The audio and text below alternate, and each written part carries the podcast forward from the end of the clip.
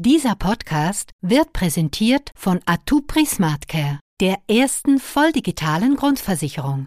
Atupri, der Gesundheitsversicherer. NZZ Akzent.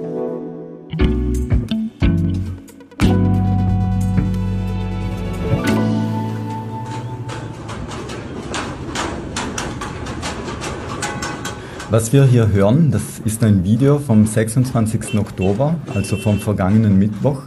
Und das war der 40. Tag nach dem Tod von Massa Amini. Massa Amini, sie ist eine Kurdin, die in Teheran zu Besuch war mit ihrem Bruder, mit ihrer Familie. Und sie ist dann auf der Straße angehalten worden aufgrund eines unangemessenen Hijabs, wie man das im Iran nennt.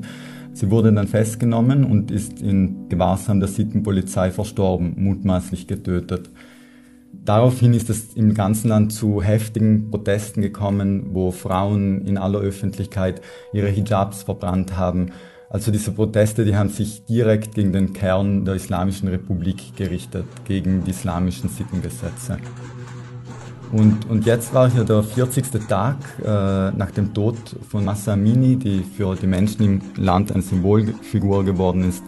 Und das muss man wissen, der 40. Tag im Iran, wenn da jemand stirbt, das ist ein wichtiger Trauertag. Das ist der letzte Trauertag, an dem sich die gesamte Gemeinde noch einmal am Grab der Verstorbenen versammelt. Und weil die Regierung bereits geahnt hat, dass sich da wahrscheinlich sehr viele Menschen zu diesem Grab von Masa Amini begeben werden, hat die Regierung alles getan, um größere Menschenmengen zu verhindern. Es sind zum Beispiel Straßen geschlossen worden. Alle Straßen, die an diesem Tag zum Friedhof geführt äh, haben, die wurden abgesperrt. Und trotzdem sieht man aus Videos, wie ein scheinbar endloser Prozessionszug Hunderter bis Tausender Menschen sich da zu Fuß zum Friedhof begeben haben. Sie haben also die Straßensperren umgangen und haben sich zu Fuß zum Friedhof begeben, überqueren teilweise Bäche, müssen Gestrüpp durchqueren. Und da an diesem Friedhof, wo Masa Amini begraben ist, ist es dann zu großen Kundgebungen wieder gekommen. Man sieht da Frauen, die ihr Kopftuch abnehmen und es demonstrativ durch die Luft schwenken. Man hört auch diese Tausende an Menschen, die sich da versammelt haben, wie die Slogans rufen, die Slogans äh, dieser Proteste. Zum Beispiel, ich gebe mein Leben für Iran, Tod dem Diktator oder Frauen leben Freiheit. Und das zeigt in meinen Augen sehr deutlich, die Menschen lassen sich gerade im Iran, trotz dieser gewaltsamen Repression durch den Staat, die lassen sich nicht unterkriegen.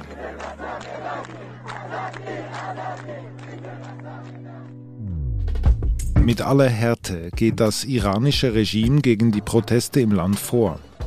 Aber dieses Mal scheint das Kalkül nicht ganz aufzugehen, sagt der freie Journalist Kurosh Ardestani. Kurosh, du, du warst gerade im Iran? Ja, genau. Ich lebe eigentlich in Europa, in der Stadt Wien, aber ein Teil meiner Familie lebt immer noch im Iran und deswegen bin ich immer wieder im Land. Dieses Mal war ich im September da, bin Mitte September hingereist und ich war in der Stadt Isfahan, weil dieser iranische Teil meiner Familie in Isfahan lebt und äh, bin dann einen Monat geblieben und habe dann eben auch diese Proteste dann persönlich miterleben können. Mhm. Wie muss ich mir das atmosphärisch vorstellen? Wie ist es denn dort, wenn man auf der Straße sich bewegt, wenn du mit deiner Familie unterwegs bist? Vor allem in den ersten zwei Wochen, da war es auf den Straßen noch recht oder erstaunlich ruhig eigentlich. Wir haben keine Proteste selbst miterlebt, aber man hat an jeder Straßenecke diese Sicherheitskräfte gesehen. Schwarze Männer in schwarzer Sturmmontur gekleidet, ausgerüstet mit Schlagstöcken, mit Tränengasgranaten und Gewehren. Das sind zum Teil Polizei, Soldaten der Armee oder auch Revolutionsgarden und die sind schon 2009 oder auch bei den Protesten 2019 jedes Mal eingesetzt worden, um diese Proteste mit äußerster Brutalität niederzuschlagen. Und jedes Mal, wenn hier ein bisschen eine größere Menschengruppe zusammenkommt, wird gleich auf die Menschenmenge geschossen. Und mhm. das ist eigentlich der Hauptgrund, warum man heute nicht mehr diese großen Menschenmengen auf der Straße sieht, wie ganz am Anfang der Proteste. Und äh, da gibt es ein, wirklich eine starke Atmosphäre der Angst unter den Menschen, die auf der Straße sind, die sich trotzdem raustrauen. Jeder ist super vorsichtig und also so Massenproteste wie am Anfang, äh, die sind aus diesen Gründen zurzeit nicht mehr möglich. Die Menschen finden aber trotzdem neue Formen des Protests. Die finden neue Wege, um ihr, ihrer Wut Ausdruck zu verschaffen. Wie zeigt sich denn das? Ja, wenn man in diesen Tagen durch Isfahan gegangen ist, was man vor allem merkt am Straßenbild, was sich verändert hat, man sieht immer wieder Frauen in einem Akt des zivilen Ungehorsams dieses Kopftuch, das ihnen aufgezwungen wird, verweigern. Das hat es früher nur sehr, sehr sporadisch gegeben, aufgrund der Konsequenzen, die diesen Frauen drohen, Verhaftung, Geldstrafen mhm. und wenn man das quantifizieren müsste, würde man sich das schwer tun, weil das auch in jeder Stadt verschieden ist. In Teheran zum Beispiel sieht man wirklich sehr, sehr viele Frauen mittlerweile ohne Kopftuch. Da gehört das fast dazu. Es ist, man kann sagen, eine Frau auf zehn. In anderen Städten, die etwas konservativer sind, da sieht man das weniger. Aber es gehört mittlerweile zum Straßenbild dazu, dass man immer wieder diese Frauen ohne Kopftuch sieht. Mhm. Aber wenn ich das Bild habe von dieser Brutalität der Sicherheitskräfte und du sagst, in Teheran, eine von zehn Frauen läuft jetzt herum ohne Kopftuch, wird denn das von den Sicherheitskräften denn jetzt toleriert? Ja, ich glaube, es liegt weniger daran, dass die Behörden jetzt wirklich aktiv darauf verzichten, diese Gesetzesbrüche zu ahnden, sondern sie haben schlicht keine Ressourcen frei. Mhm. Äh, das sieht man vor allem auf der Straße, wenn man an Orten in einer Stadt ist, wo ansonsten routinemäßig Polizei da war, um die Straße zu patrouillieren da ist plötzlich keine Polizei mehr. Die sind alle an den Orten, wo gerade Proteste stattfinden. Aber hast du nicht gerade vorher gesagt, es gibt keine Proteste mehr? Es gibt die Proteste, aber man kann sich das nicht wirklich als Massendemo vorstellen, wie wir das auch kennen von unseren Straßen, wenn es Proteste gibt, mhm. sondern die haben neue Formen des Protests gefunden. Es sind meistens kleinere Demos in Nebenstraßen, es sind vor allem spontane Demos. Es sind oft nur zehn Menschen, die sich zusammentun und sich organisieren und auf einmal auf der Straße anfangen, Slogans zu skandieren und es gibt auch heftigere Protestaktionen, also wirkliche Aktionen von Vandalismus. Es kommt immer wieder vor mittlerweile, dass Menschen Molotow-Cocktails auf Polizeistationen werfen oder auf Stationen der Revolutionsgarden. Und diese Videos, wie diese Polizeistationen in Flammen aufgehen oder wie Propagandaplakate in ganz Iran beschmiert werden, die machen gerade massenhaft auf Social Media als Videos die Runde und werden dort auch sehr gefeiert. Mhm. Also es ist mehr eine Art Katz-und-Maus-Spiel, das gerade stattfindet. Genau, es sind so, man kann sagen, gezielte, viele kleine Nadelstiche gegen dieses Regime. Und ich selbst habe das gemerkt, als ich auf der Straße war. Es gibt immer wieder Hubkonzerte auf der Straße, vor allem an Tagen, an denen zu Protesten aufgerufen wird. Da veranstalten Autofahrer Hubkonzerte in Solidarität mit den Protestierenden. Und es gibt auch immer wieder und anhaltende Proteste in den Universitäten.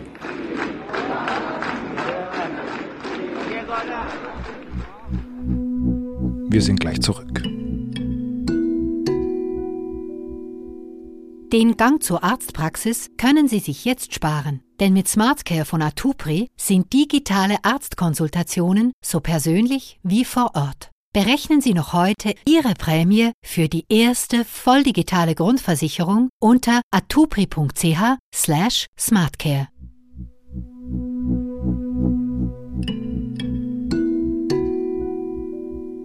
Das wollte ich gerade fragen. Also alles das, was du gerade beschreibst, das wirkt auf mich äh, wie, dass das Proteste sind von eher jungen Leuten und eben aus diesem Uni-Umfeld. Bleiben die Proteste aber dort und vor allem auf diese Gruppe beschränkt? Ja, die Menschen, die gerade auf die Straße gehen oder die sich trauen, immer noch auf die Straße gehen, das sind äh, zweifellos überwiegend jüngere Menschen. Aber man kann nicht sagen, dass sich der Protest oder die Wut auf das Regime nur auf die Jungen beschränkt. Die Alten, die machen auch mit, aber die haben andere Wege gefunden, um die Protestierenden zu unterstützen. In Isfahan habe ich das gemerkt im Straßenbild. da hat jeder zweite Laden geschlossen gehabt. Also so Ladenbesitzer, Leute, die ein kleines Geschäft haben, die streiken. Die streiken vor allem an den Tagen, wo protestiert wird, um ihre Solidarität mit den Demonstranten auszudrücken.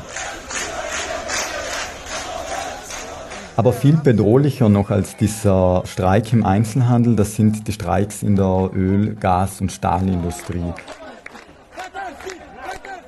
Die haben bereits 1979 eine entscheidende Rolle gespielt und das Regime hat große Angst davor, auch weil sich das Regime erinnert, dass es selbst in der islamischen Revolution gerade durch diese Streiks in der Ölindustrie an die Macht gekommen ist. Und damals haben auch schon hunderte Arbeiter in der Ölindustrie gestreikt und das hat dem Staat, der im Iran, also der Schah war genauso angewiesen wie das jetzige Regime auf diese Einnahmen aus der Ölindustrie. Das hat dem Staat die Einnahmen weggenommen und hat es dem Staat unmöglich gemacht, auf Dauer zu überleben. Und gerade deswegen reagiert jetzt auch der Staat sehr nervös auf diese Streiks. Es wurden schon hunderte streikende Arbeiter festgenommen. Es wird ihnen gedroht, dass wenn sie mit den Streiks fortfahren sollten, dass sie von chinesischen Facharbeitern ersetzt werden und trotzdem halten diese Streiks an. Das Regime hat versucht, zumindest öffentlich, äh, diese Streiks abzutun, als motiviert durch zu niedrige Löhne. Aber tatsächlich haben die streikenden Ölarbeiter selbst klargestellt, dass ein politischer Streik ist und dass sie eine Solidaritätsbekundung sind für die Protestierenden, die gerade auf der Straße sind. Also Kurosch, fassen wir mal zusammen. Wir haben eine sehr angespannte Situation im Iran. Die Proteste haben zwar abgenommen, wie du gesagt hast, aber eben es brodelt, es kocht. Aber es gab ja in den letzten Jahren mehrere Male heftige Proteste im Land und die haben eben nichts bewirkt. Ist es nicht eine Frage der Zeit, bis auch dieses Mal die Regierung diese Bewegung, die gerade jetzt stattfindet, wieder erstickt? Ich denke, es gibt einen fundamentalen Unterschied zu den früheren Protesten und das könnte auch dieses Mal wirklich dazu führen, dass diese Proteste nicht so einfach aufhören werden wie in der Vergangenheit. Mhm. Dazu muss man wissen, es gibt eine enorme Kluft zwischen der iranischen Bevölkerung und dem Regime. Diese Kluft hat es auch früher schon gegeben und hat auch früher schon zu Protesten geführt. Es gibt da zum Beispiel eine Studie vom iranischen Parlament, die ist 2018 herausgekommen und die zeigt, dass 60 bis 70 Prozent der Iraner sich nicht an die islamische Kleiderordnung hält. Mhm. Das heißt im Umkehrschluss, das islamische Regime, das jetzt an der Macht ist in Teheran, das kriminalisiert das Leben und den Lebensstil von 60 bis 70 Prozent der Iranern. Und früher, als das auch immer wieder zu Protesten geführt hat, 2009 zum Beispiel, da hatten die Iraner noch die Hoffnung, dass sich da irgendeine Veränderung von innen heraus ergeben kann, dass die Reformer wie Hassan Rouhani, der bis letztes Jahr an der Macht war, dass die eine Veränderung auf den Weg bringen würden. Mhm. Und diese Hoffnung, die wurde radikal enttäuscht. Und diese Hoffnung, die nicht mehr da ist, das ist jetzt der Hauptantrieb der aktuellen Proteste. Die Leute haben einfach keine Hoffnung mehr, dass sich innerhalb dieses Systems irgendetwas ändern kann. Und das merkt man auch, wenn man den Leuten zuhört auf der Straße. Die wollen keine Reformen mehr, die rufen nicht nach einer Abdankung des jetzigen Präsidenten Reisi, sondern die rufen Tod dem Diktator, die rufen, die Mullahs müssen weg und die rufen, wir wollen keine islamische Republik mehr. Mhm. Also das heißt, die Forderungen, die wurden radikaler, aber dennoch, das heißt ja nicht, dass sie ans Ziel kommen die Vergangenheit hat gezeigt, dass das Regime stark genug ist. Ist es realistisch, dass die ans Ziel kommen? Ich tue mich wirklich schwer, auf diese Frage eine abschließende Antwort zu geben. Dazu ist es, denke ich, noch zu früh. Aber Fakt ist, dass sehr viele Iraner mittlerweile an diese Revolution glauben. Sie wollen keine Reformen mehr, sondern sie kämpfen gerade für einen Sturz des Regimes und, und glauben auch daran. Und was man auch mit Sicherheit sagen kann, wenn diese Proteste tatsächlich immer wieder aufflammen werden in Zukunft und jetzt auch die Streiks weitergehen, dann wird dieses Regime große Schwierigkeiten haben, einfach mit Business as usual weiter fortzufahren. Das wird auf Dauer dazu führen, dass das Regime entweder Zugeständnisse machen wird müssen oder so auf Dauer gegen den Willen von 70 Prozent der eigenen Bevölkerung nicht überleben kann.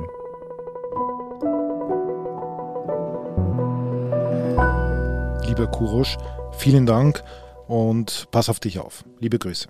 Vielen Dank. Das war unser Akzent. Produzent dieser Folge ist Sebastian Panholzer. Ich bin David Vogel. Bis bald.